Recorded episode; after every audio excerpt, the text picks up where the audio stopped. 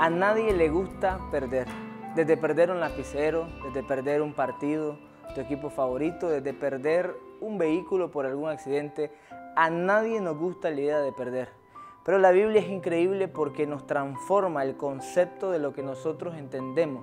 Perder es dar algo por completo. Y la Biblia habla de dos tipos de pérdida. Y hoy quiero hablarte de esto, de lo que es perder. Mateo capítulo 10, verso 39 dice, el que haya su vida la perderá, y el que pierde su vida por causa de mí la hallará.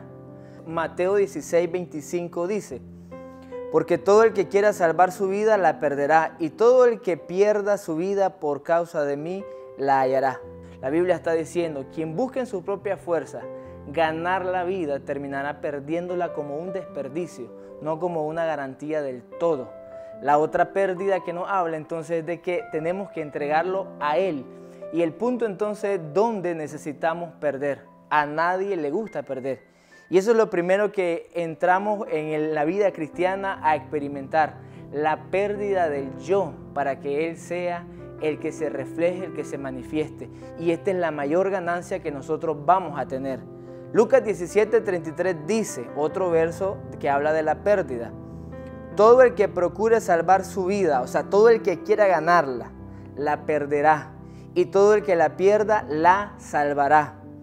El vivir bien para mí mismo me va a generar una angustia y un deseo de que yo tengo que.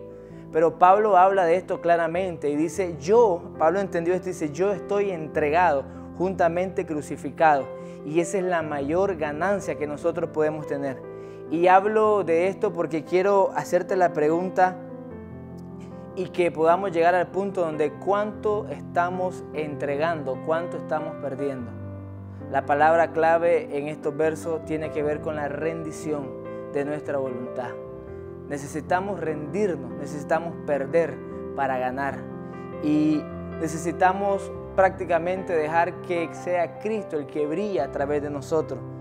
Gálatas 2.20 dice el versículo que hablábamos de Pablo con Cristo estoy juntamente crucificado. Hay una pérdida. Y ya no vivo yo, mas vive Cristo en mí. Y lo que ahora vivo en la carne, lo vivo en la fe del Hijo de Dios, el cual me amó y se entregó a sí mismo por mí. Pablo habla de que Él se entregó. Y quiero terminar con esto. Dios no es Señor de aquello que no le hemos entregado. Y posiblemente la última semana has perdido algunas cosas has perdido alguna confianza, pero creo que tiene que ver con un proceso de Dios de donde entramos a una rendición. Si has perdido la confianza en lo que has hecho, qué bueno, porque ahora es momento de ganar fe y rendirnos a Dios.